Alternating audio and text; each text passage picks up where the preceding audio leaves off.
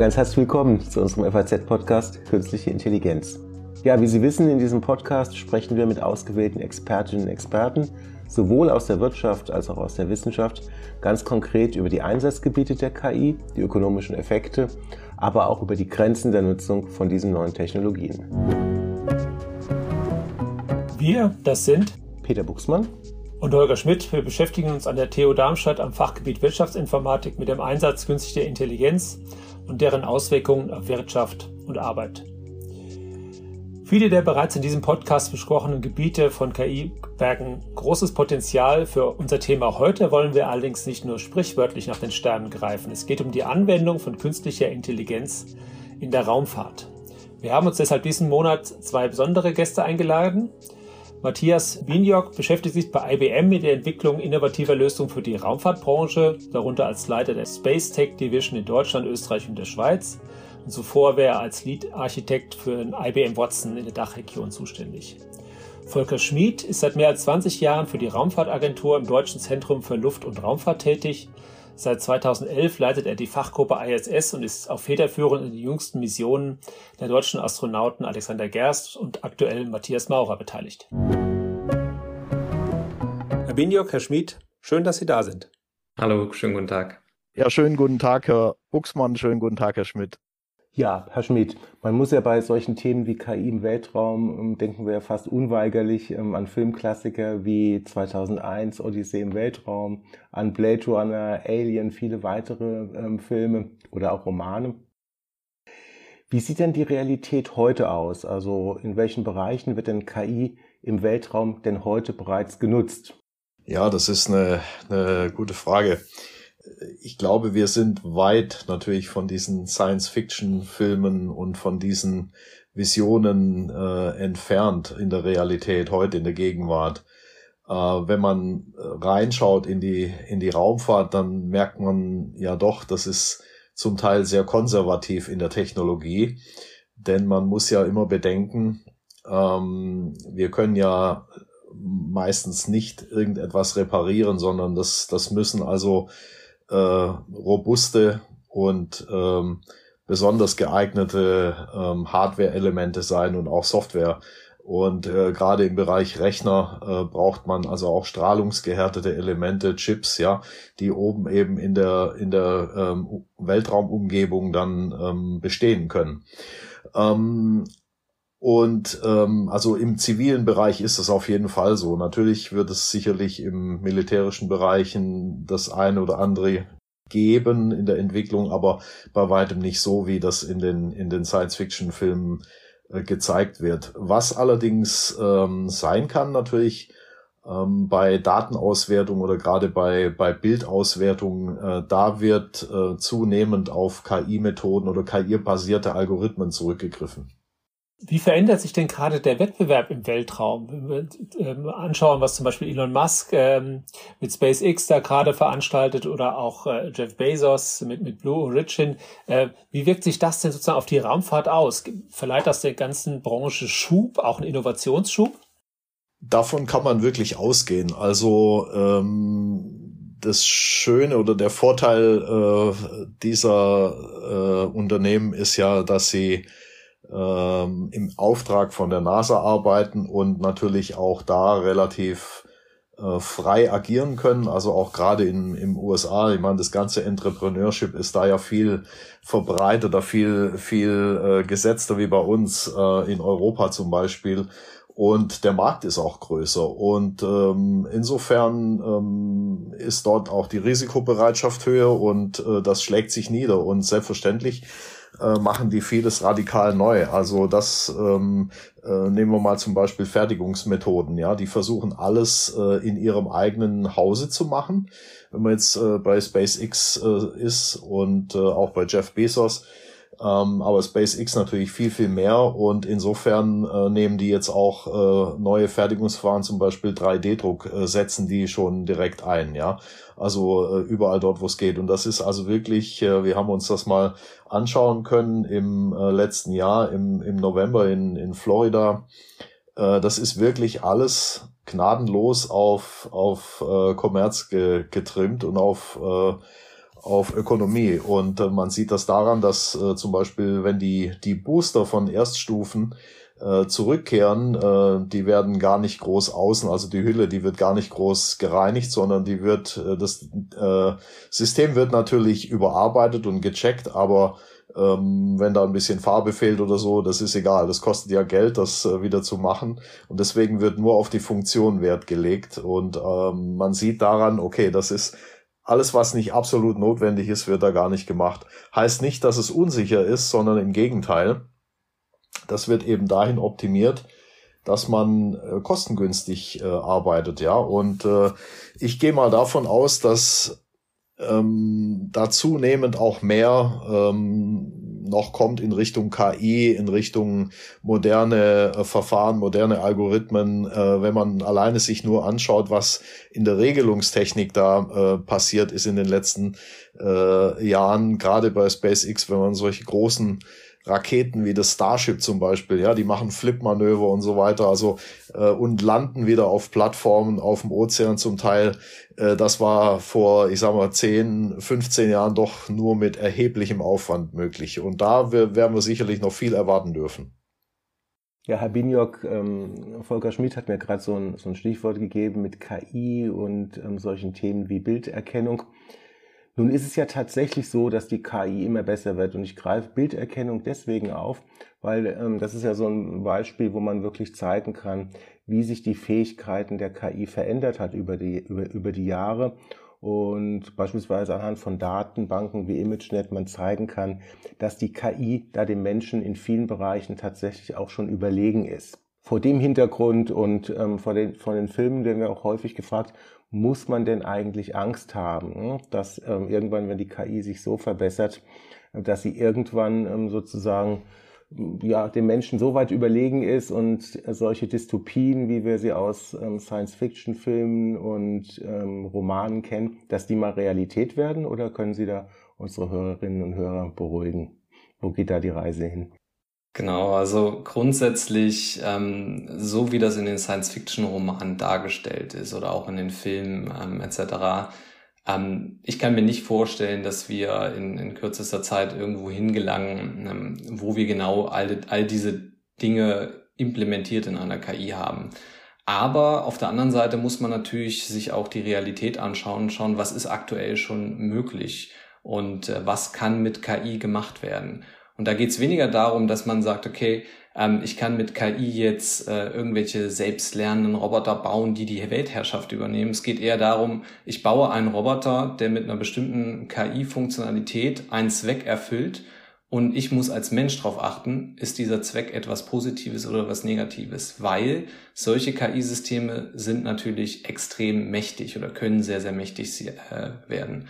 Ähm, ein Beispiel, was mir immer ganz gut gefällt, ist, ähm, KI zur Auswert äh, Auswertung von Hautkrebs. Ähm, da gibt es Systeme, die sind mittlerweile in bestimmten Hautkrebsarten schon viel, viel besser äh, geeignet, ähm, Hautkrebs zu erkennen, als ein äh, Dermatologe, der auf das gleiche Fachgebiet geschult ist. Aber, und das ist dann das Interessante, wenn die beiden, ähm, sage ich mal, Partner zusammenarbeiten, nämlich auf der einen Seite die Dermatologen und auf der anderen Seite die KI-Systeme, dann merkt man, dass da nochmal eine viel höhere Präzision bei der Erkennung von solchen äh, Hautkrebsarten zum Beispiel ähm, rausgezogen werden kann. Das heißt, ähm, wir müssen immer darauf achten, was für einen Zweck hat so ein KI-System, ähm, wie wird es eingesetzt und wie können wir es vielleicht auch mit unseren menschlichen Fähigkeiten, die wir auch nicht außer Acht lassen sollten, wie können wir das entsprechend verbinden, um den höchsten Mehrwert rauszuziehen? Ähm, und das ist, glaube ich, etwas, wo wir mehr Fokus drauf legen sollten, als auf Dystopien, die mit KI äh, äh, quasi immer wieder geschrieben werden oder wo drüber Filme gedreht werden. So, jetzt aber auf in den Weltraum. Herr Schmidt, Sie leiten beim DLR die Mission von Matthias Maurer, der im November 21 zur ISS geflogen ist. Können Sie uns etwas über diese Mission erzählen und auch äh, welche Rolle künstliche Intelligenz bei solchen, einer solchen Mission heute spielt? Ja, Matthias Maurer ist äh, der ähm, vierte Deutsche auf der ISS, der, der zwölfte Deutsche im, im All sozusagen seit Sigmund Jähn äh, 1978. Und die Raumstation hat ja gerade in den, ich sag mal, in der letzten Dekade eigentlich äh, doch ein, einen immensen Fortschritt erfahren, äh, im, äh, gerade in der Nutzung, in der, in der, in der wissenschaftlichen und äh, äh, technischen Nutzung auch, äh, zum Wohle natürlich der Gesellschaft auf der Erde. Ja, wir nutzen und so äh, natürlich auch ähm, in der Mission ähm, künstliche Intelligenz. Und da gibt's ein äh, Experiment, nämlich die sogenannte Retina-Diagnostik. Äh, also praktisch äh, die Bilder, die die Astronauten von ihrer Netzhaut machen, das ist ein ganz normales äh, iPhone mit äh, mit einer speziellen käuflichen äh, Vorsatzlinse. Und und da kann dann eben ein Bild von der Netzhaut gemacht werden und die wird am Boden dann mit mit KI-Methoden ausgewertet und äh, in Zukunft wird man so 60, 70 Prozent des menschlichen Gesundheitszustandes äh, dann vielleicht einmal ähm, detektieren können oder diagnostizieren können. Ähm, wir haben aber natürlich ein Highlight äh, auch an Bord, äh, was wir damals für Alexander Gersts Mission Horizons gemacht haben, nämlich ähm, den Crew Interactive Mobile Companion, kurz Simon, das fliegende Gehirn, was äh, seinerzeit entwickelt wurde äh, im Auftrag des Deutschen äh, Zentrums für Luft- und Raumfahrt oder der Raumfahrtagentur von Airbus äh, unter Verwendung des IBM Watson-Systems. Wir haben uns damals ähm, die Idee von, von Airbus hier angeschaut, einer Art Assistenzfunktion eines, eines äh, Begleiters für die Astronauten und haben das dann aufgegriffen ähm, mit um, um, um eine Vision eigentlich zu realisieren, um, um Zukunft eigentlich mal zu testen. Und zwar war der, der Zweck, mehr äh, wissenschaftliche Zeit herauszuholen für den Astronauten. Und das geht, indem man ihm von Routineaufgaben äh, befreien, äh, befreien könnte, von, von immer wiederkehrenden Wartungsgeschichten ähm, äh, praktisch frei machen könnte. Ähm, er hat ja auch, wenn er kommuniziert, das ist, ich sagte ja vorher, das ist alles ein bisschen konservativ. Er hat meistens ein kabelbasiertes Mikrofon in der Hand. Ja, er muss sich irgendwo mit einer Hand noch festhalten. Äh, für die Prozeduren, wenn sie also ein Experiment machen, äh, haben die meistens ein, ein, Tablet oder ein Laptop dabei, wo man die Prozedur äh, auf dem Bildschirm hat, um eben aktuelle Informationen parat zu haben. Jetzt stellt man, man stelle sich mal vor, wir hätten sowas äh, vollautomatisch, intelligent, äh, in Anführungszeichen, und äh, immer auf Ballhöhe de, oder auf Augenhöhe des Astronauten oder des, des äh, Raumfahrers sozusagen. Äh, wir würden doch äh, eine Erleichterung erreichen und natürlich auch eine, eine äh, Erhöhung der wissenschaftlichen Qualität der Arbeit äh, mit Sicherheit, wenn man frei ist von Routineaufgaben. Also so ein kleines fliegendes Helferlein und der Name Simon kommt natürlich nicht von ungefähr. Wir haben den äh, bewusst äh, nach Captain Future, äh, der, das, den, dem fliegenden Gehirn, nämlich Professor Simon Wright, äh, benannt. Ähm, natürlich mit einer, einer leicht anderen Abkürzung, das ist klar, aber ähm, und dann hinterher hat sich herausgestellt, dass Alexander Gerst also auch in seiner Jugendzeit äh, sehr, sehr gerne diese Captain Future äh, Folgen ge geschaut hat, wie wir alle, denke ich mal. Und ähm, ja, und das war einfach mal ein, ein Technologie-Experiment. Und das ist heute für Matthias Maurer ähm, äh, noch an Bord. Wir haben ähm, das mit der Industrie und mit IBM. Es war ein sogenanntes Schnellläuferprojekt, ein Fast-Track-Projekt, was wir also alle, das gesamte Team in, innerhalb von zweieinhalb Jahren von der Entwicklung bis zur Flugreife, bis zum Einsatz äh, bringen konnten. Und das war ein äh, Riesenerfolg. Da kann Matthias sicherlich gleich auch noch ähm, aus seiner Warte erzählen. Also äh, Riesenerfolg und das ist äh, nach wie vor oben, einmal schon nachgebaut äh, für Matthias Maurer und er soll das jetzt weiter nutzen. Zweimal ist es bislang gelaufen bei äh, Alexander Gerst einmal und Luca Parmitano im Februar 2020. Und im äh, März, April soll das System erstmals dann wissenschaftlich unterstützen bei Matthias Maurer, indem es Prozeduren äh, unterstützt. Äh, und dann, ähm, ja, es kann zum Beispiel auch Emotionen äh, aufnehmen und ähm, spiegeln ähm, und so weiter. Also da, das sind ganz, ganz viele Möglichkeiten noch ähm, in der Pipeline, wo wir hoffen, das sukzessive umsetzen zu können. Ja, dann würde ich, dann würde ich doch gleich mal so den, den, den Ball aufnehmen ähm, und ähm, Herrn Biniok fragen, erzählen Sie uns doch mal, was für eine KI steckt denn alles in Simon drin? Ne? Und erzählen Sie uns doch auch mal, was da gut funktioniert und vielleicht auch, was nicht funktioniert ähm, oder noch nicht so gut funktioniert, wie Sie, das, äh, wie Sie sich das erhofft haben. Ja, sehr gern. Also grundsätzlich ähm, stecken verschiedene KI-Systeme oder KI-Ansätze dahinter. Da gehe ich gleich drauf ein, was das genau ist. Aber ich mache es mal an einem Beispiel fest, ähm, damit wir verstehen, wie komplex das Ganze ist. Stellen Sie sich vor, äh, Sie sind jetzt ein Astronaut oder eine Astronautin auf der Internationalen Raumstation und müssen jetzt eine, äh, ein Experiment durchführen. Da haben sie irgendwann mal wahrscheinlich eine Anleitung dafür bekommen, wie das ablaufen soll, äh, als, sie, als sie noch auf der Erde waren. Ähm, und sie haben vielleicht irgendwo eine Prozedur, wie äh, Volker gesagt hat, ähm, auf einem Tablet beispielsweise, wo sie sich jetzt durchguiden lassen können als PDF-Dokument. Ja. Ähm, jetzt ist die Frage, okay, ich muss jetzt da bestimmte Schritte durchführen. Ähm, ich weiß aber vielleicht nicht ganz genau, was ich jetzt in diesem konkreten Schritt machen muss. Was müsste ich normalerweise machen? Ich müsste in meiner Prozedur, in meiner Anleitung nachlesen oder ich müsste mich mit der Bodenstation verbinden und nachfragen. Ähm, oder wenn ich jetzt noch eine zusätzliche Aufgabe machen möchte, zum Beispiel bin ich mit irgendwelchen Handschuhen in einer Experimentenstation, dann muss ich aus meiner Experimentenstation raus, irgendwo anders hinschweben, da vielleicht ein Foto von einem anderen, von einer anderen Station machen oder irgendetwas ablesen und dann wieder zurückbringen. Mit Simon ist das alles viel, viel einfacher. Zu Simon kann ich einfach sagen, Simon, flieg mal darüber zur Experimentenstation 3, dreh dich um 30 Grad nach links, mach ein Foto mit deiner rechten Kamera und bring's zurück zu mir und, und zeig's mir. Oder ich kann einfach sagen, Simon, ähm, ich bin jetzt hier gerade bei Schritt 23, ähm, mach gerade das und das was ist denn der nächste Schritt? Oder warum muss ich jetzt hier gerade Teflon einsetzen und nicht irgendein anderes Material? Also auch wirklich Rückfragen stellen, um das Verständnis noch zu erweitern. Und Simon ist in der Lage, auf all diese Fragen zu antworten und die Astronauten und Astronautinnen durch die Prozesse der Experimente durchzuleiten. Und wie macht er das? Also grundsätzlich, äh, man merkt, muss Simon natürlich erstmal in der Lage sein, überhaupt etwas zu verstehen. Ja? Also was heißt, was für ähm, typische Systeme sind da drin. Das nennt sich Speech-to-Text oder Sprache-zu-Text-Systeme. Ja? Also Systeme, die Sprache in textuelle Form umwandeln. Dann muss diese die textuelle Form irgendwie analysiert werden. Das heißt, ich muss irgendwie interpretieren, was ist jetzt damit gemeint, dass ich darüber fahren, darüber fliegen soll. Ja? Soll ich, also wenn ich sage, flieg zur Experimentenstation B, dann muss ich erstmal wissen, was ist eine Experimentenstation B und was bedeutet fliegt dahin. Ja? Also ich muss die Intention hinter diesem, äh, hinter dieser Anweisung verstehen.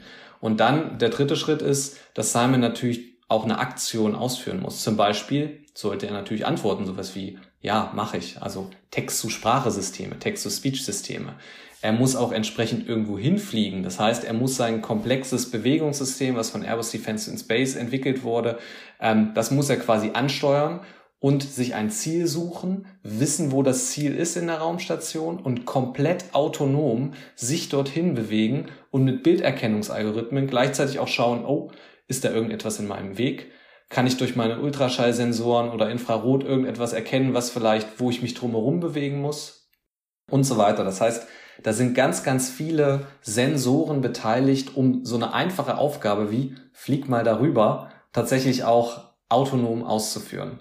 Ähm, und das sind so die typischen Systeme, die da drin sind. Sprachsysteme, natürliche Sprachverarbeitung, Bilderkennung und natürlich auch ganz viel Zusammenspiel zwischen ähm, Verständnis von Sprache und Verständnis von Kontext bis hin zur Aktion durch irgendwelche Aktuatoren, die Simon dann in seinem Körper drin hat, zum Beispiel kleine Ventilatoren, mit denen er sich selbst antreibt, um sich zu bewegen in der Raumstation. Mhm. Spannend. So, vielleicht noch eine Nachfrage so bei unseren Projekten, die wir hier so machen ähm, an der TU Darmstadt mit unseren Praxispartnern auch, erleben wir bei KI-Projekten immer, einige Sachen, einige Sachen funktionieren ganz gut und einige Sachen eben auch nicht. Und jetzt die Frage, ähm, was ähm, ist denn bei Simon vielleicht, hat bei Simon nicht ganz so äh, gut funktioniert, gerade so im Hinblick auf, vielleicht hat die KI an der einen oder anderen Stelle ähm, tolle Jobs gemacht, an der anderen Stelle hat es vielleicht nicht ganz so geklappt, wie sie sich gewünscht haben. Also typischerweise sind KI-Systeme natürlich immer fehleranfällig. Warum? Man trainiert so eine KI mit Daten. Und man kann gar nicht alle Daten sammeln, um ein perfektes System zu bauen, weil unsere Realität einfach so komplex ist. Das bedeutet, man muss sich im Vorhinein entweder durch das Testen oder durch das Ausprobieren, muss man sich überlegen, okay, wie sollte eine KI in welcher Reaktion reagier, äh, reagieren, äh, in welcher äh, Situation reagieren. Und äh, da kann man nicht an alles denken. Ja? Und dementsprechend haben wir uns darauf fokussiert, die Anwendungsfälle für diesen Roboter, für Simon, so eng wie möglich zu gestalten. Dass wir sagen können, dafür, das kann er sehr, sehr gut und andere Sachen, die kann er gar nicht oder wirklich nur ganz rudimentär. Und genau an diesen Schnittstellen zwischen den Dingen, die er sehr gut kann und zwischen den Dingen, die vielleicht erstmal nur rudimentär ähm, implementiert sind, da liegen natürlich die Punkte, wo es interessant wird. Äh, da gibt's dann interessante Aspekte. Zum Beispiel hat Simon, ähm, natürlich kann er sehr gut verstehen, wenn ich ihm eine Anweisung gebe. Aber wenn dann plötzlich die Astronauten miteinander sprechen und äh, Simon ist aber noch im Zuhörmodus und denkt dann, ah, okay, jetzt bin ich angesprochen, dann versucht er das, was die Astronauten, Astronautinnen zueinander sagen, zu interpretieren, missinterpretiert das und fängt dann plötzlich an, dazwischen zu reden, ja, oder irgendeinen Kommentar abzugeben, der gar nicht sinnvoll ist. Und das sind so Dinge, die dann, dann nur bei einem echten Test dann auch wirklich auftreten, wo man dann merkt, oh, okay, so ähnlich wie man es beim Autonavi manchmal mitbekommt. Ne? Ganz genau, Dass ganz genau. Dazwischen ja. quasselt und man nicht so genau weiß, warum, wieso jetzt. Hm? Richtig, genau. Das, das ist genau das, was natürlich äh, eine, äh, auch eine inter interessante Problemstellung ist. Ne? Also was sind die Konsequenzen von solchen, sage ich mal, Problematiken, die dort auftreten? Wie kann ich sicherstellen, dass Simon keine nicht ähm, genehmigten Aktionen äh, ausführt, ähm, weil er eben zum Beispiel irgendetwas missinterpretiert oder Daten falsch liest. Ja? Und das ist ein ganz, ganz wichtiger Aspekt hin zu der Vertra vom, zum vertrauensvollen Umgang mit so einer künstlichen Intelligenz. Und wie kann ich sicherstellen, dass die Astronauten und Astronautinnen so einer KI und so einem Roboter auch wirklich vertrauen und wissen, im Ernstfall, selbst wenn er was falsch versteht, macht er keinen Scheiß und fährt nicht, äh, fliegt nicht irgendwo dagegen, ja, oder äh, äh, macht nicht irgendetwas, was wir nicht erwarten können. Und das ist ein ganz, ganz wichtiger Aspekt bei solch, bei der Akzeptanz von solchen KI-Systemen. Vielleicht noch eine ganz, ganz kurze Rückfrage. Ähm, wie standen die Astronauten denn ähm, anfangs Simon gegenüber? Haben sie gleich gesagt, ja, eine coole Sache, oder haben sie vielleicht auch eher gesagt, hm, ähm, keine Ahnung, was, was, ähm, was mir dieses kreisförmige, runde, niedlich aussehende Teilchen so alles erzählt? Ja, die, die waren natürlich unsere größten Kritiker, natürlich äh, ganz klar. Äh, genau aus dem Grund, äh, den Sie gerade angeführt haben. Was ist das da für ein Teil und ist das auch sicher und vor allen Dingen schneidet das mit, wenn ich es nicht will. Und äh, letzteres haben wir durch einen sogenannten Private Mode Button ähm, realisieren können. Also die, die äh, Airbus-Kollegen haben da also einen zusätzlichen oder einen, einen auf den Schaltknopf eben eingeführt, äh, mit einer entsprechenden LED-Anzeige, wo man dann äh, getrennt ist vom, vom Internet. Und äh, das ist übrigens auch noch ein Punkt, der wichtig ist zu erwähnen. Wir kommunizieren ja sozusagen in Echtzeit Raumstation. Also wenn der Astronaut eine Frage stellt, geht die an Simon und von Simon über das ISS äh, Kommunikationsnetzwerk nach Houston und dann äh, eben zur KI nach Frankfurt. Ne? und äh, dort wird gerechnet und ausgewertet und den gleichen Weg zurück und das alles in anderthalb Sekunden ungefähr.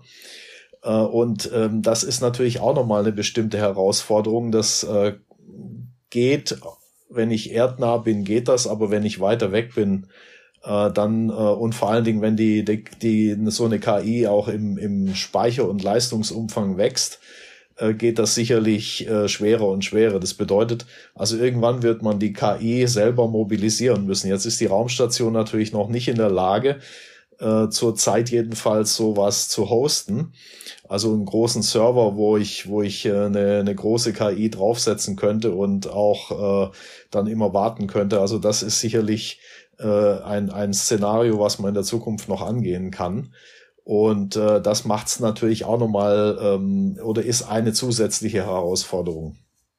Nun ist das ja, sag ich mal, eine extreme Anwendung für, für künstliche Intelligenz. Und wir haben ja auf der auf der Erde ähm, viele Anwendungen, die in eine ähnliche Richtung gehen, also die ganzen Service-Roboter, ne, die die genau ja da sozusagen den Menschen helfen sollen, unterstützen sollen. In der Altenpflege äh, könnten die ja mal eine große Rolle spielen. Herr Binjok, ähm, welche welche Ergebnisse haben Sie denn sozusagen aus diesem aus diesem ähm, Projekt lernen können für für die ganz irdischen Anwendungen der künstlichen Intelligenz, also was die die die, die Interaktion zwischen Mensch und Maschine angeht, wie man das erleichtern kann, wie man sozusagen ähm, auch, sag ich mal, Räume schaffen kann, in denen, in denen eine KI vielleicht sehr gut funktioniert und in anderen sagt man, okay, nee, nee, bleib mal hier, da draußen kennst du dich nicht aus, das geht schief. Also was haben Sie daraus gelernt?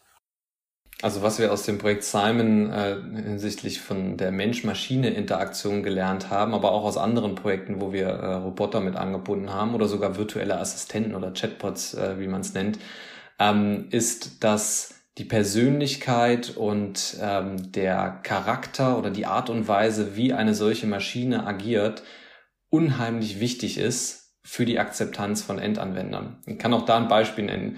Wir sind in das Projekt reingestartet ähm, und äh, ich habe äh, mit einem Kollegen zusammen äh, die erste äh, Version von Simon gebaut. Ja? Also ähm, der konnte antworten, der, das hat auch alles ganz nett funktioniert, aber die Antworten selbst beispielsweise war nicht wirklich konsistent. Ja? Also teilweise habe ich da irgendwelche Witzchen eingebaut. Ähm, manchmal war er sehr streng und neutral, wenn ich keine Zeit hatte, als ich das implementiert habe. Und manchmal war er natürlich aber auch sehr äh, äh aufgeweckt und lustig, wenn ich, wenn ich gerade Zeit hatte, irgendwie auch da ein bisschen Spaß mit reinzubringen.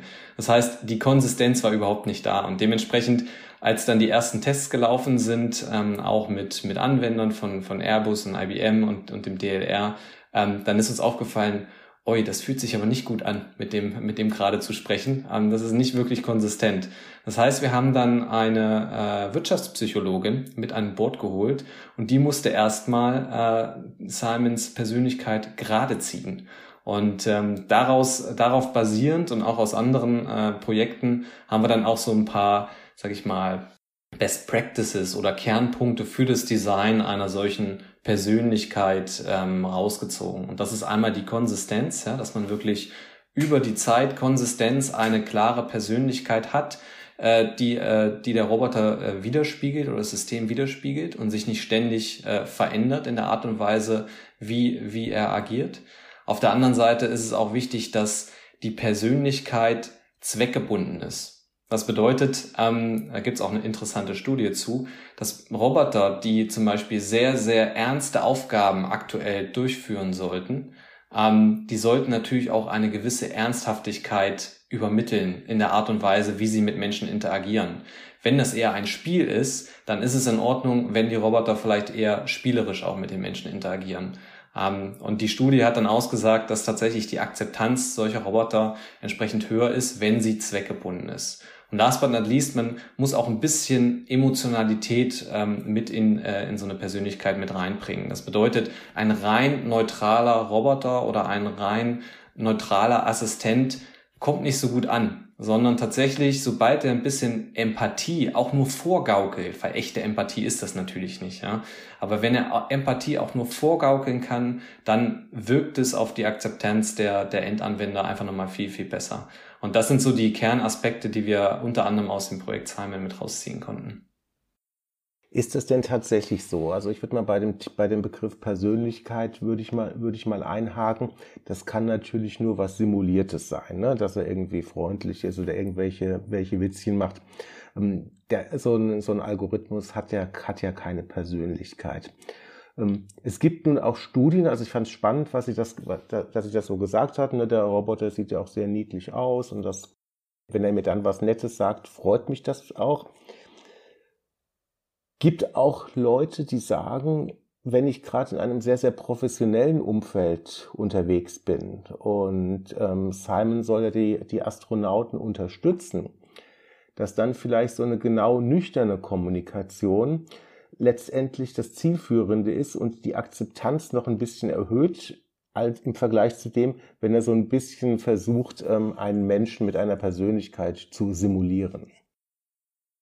Genau, genau das ist der Fall. Und das ist dieser zweite Punkt, den ich genannt habe, diese Zweckgebundenheit der, der Persönlichkeit oder nicht der Persönlichkeit, sondern des Verhaltens in einer gewissen Situation. Das ist unglaublich wichtig.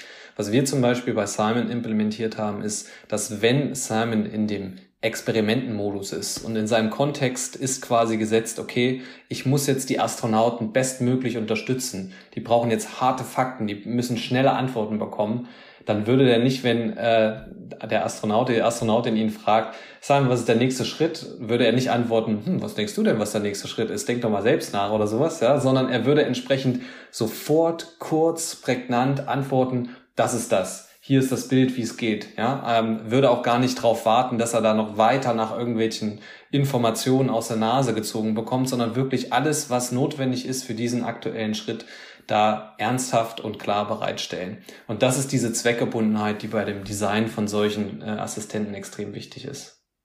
Wenn wir mal in die Zukunft blicken, wie wird sich denn Raumfahrt äh, in den nächsten 20 Jahren verändern? Also wir haben ja in den vergangenen Jahren schon enorme Veränderungen gesehen, hatten wir schon darüber gesprochen, was, was äh, Elon Musk und Jeff Bezos da gerade gerade machen. Man hört auch jetzt immer wieder von äh, ja, Verkehrsproblemen im All, ne, dass sich dort die, die äh, Flugobjekte zu nahe kommen. Ähm, wird denn ein Nachfolger von Simon irgendwann mal mit Hilfe der künstlichen Intelligenz alleine ins All fliegen und dort äh, problemlos navigieren können, so wie wir es hier mit den autonomen Autos irgendwann mal gerne hätten? Also das hatten wir ja ursprünglich äh, alles auf dem Plan stehen. Und ähm, ja, natürlich, also eine Weiterentwicklung von Simon dahingehend, äh, das wäre sehr schön. Ähm, vor allen Dingen, wenn man das ähm, oder mit einbezieht, dass wir in den nächsten Jahren eine gewisse Modernisierung äh, im Raumstationsbereich sehen, auch im, im europäischen Columbus-Labor. Da könnte man sich eventuell schon äh, vorstellen, dass man gerade im Kommunikationsbereich und auch ähm, praktisch bei der Datenverarbeitung da ein paar weitere Schritte macht. Äh, wir werden wahrscheinlich noch nicht so einen eigenen Server haben, wo wir, sagen wir, eine größere KI laufen lassen könnten oder dort ähm, äh, vor Ort haben, um, um sie zu mobilisieren. Aber das wäre sozusagen dann mit Sicherheit so ein übernächster Schritt, wenn ich wenn ich äh, dran denke, was kommt nach der Raumstation. Also die wird erstmal jetzt noch zehn Jahre mindestens laufen, dann und auch weiter wahrscheinlich, aber der Bedarf im Erdorbit, im niederen Erdorbit an Forschung und Experimenten wird immer bestehen auch, auch äh, nach 2030. Also da, da denke ich mal, wird die Reise hingehen. Und dann, ähm, Sie haben es erwähnt, Mond, Mars, ähm, weiter hinaus. Ähm, ich denke schon, dass künstliche Intelligenz und, und bestimmte Algorithmen uns da zunehmend helfen, gerade bei Regelkreisen, wenn man sich vorstellt, ich, ich lande auf dem Mond und habe keine ähm, genaue Karte, wie, wie die Oberflächenbeschaffenheit da aussieht und es sind hohe Felsbrocken vielleicht, ne? Und mein Lander ist, droht Gefahr zu kippen. Dann muss ich quasi in situ, also in Echtzeit auswerten, äh, wo bin ich da? Äh, ich muss die Hindernisse messen, abschätzen. Äh, ich meine, die Methoden gibt es, aber das muss zusammengeführt werden in Regelkreise, die ruckzuck entscheiden und äh, dann ähm, ähm, Alternativen äh, ja vorrätig halten sozusagen. Und äh, da werden wir sicherlich einiges sehen. Ja, und da helfen auch die ähm, die Unternehmen wie SpaceX oder ähm, Blue Origin, äh, die Amerikaner werden hier voranmarschieren und wir müssen gucken, dass wir mit Simon da den Anschluss nicht verlieren, äh, respektive mit unseren Methoden und mit unseren Tätigkeiten da. Und ähm, persönlich gesagt, äh, ich hätte nie gedacht, als wir 15, 16 2015, 2016 ähm, das Projekt aufgesetzt haben, dass wir die Ersten sind auf der ISS. Ich hätte immer gedacht, die Japaner oder die Chinesen oder die Amerikaner sind die Ersten. Nee, wir waren die Ersten und das war großartig und es ist höchste Eisenbahn für die Zukunft äh, Teil zwei, äh, dass wir hier weitermachen. Also ich, ich hoffe, dass es da weitergeht. Ja, das klingt auch, klingt auch nach einem Plan und, und nach einer, nach einer äh, spannenden Zukunft. Herr Schmidt, Herr Biniok, äh, herzlichen Dank, dass Sie sich für dieses spannende Gespräch Zeit genommen haben. Ähm, grüßen Sie Simon herzlich von uns und Peter Buchsmann und ich, wir melden uns wieder Anfang März mit einem neuen spannenden Thema rund um die künstliche Intelligenz. Vielen Dank und bis dahin.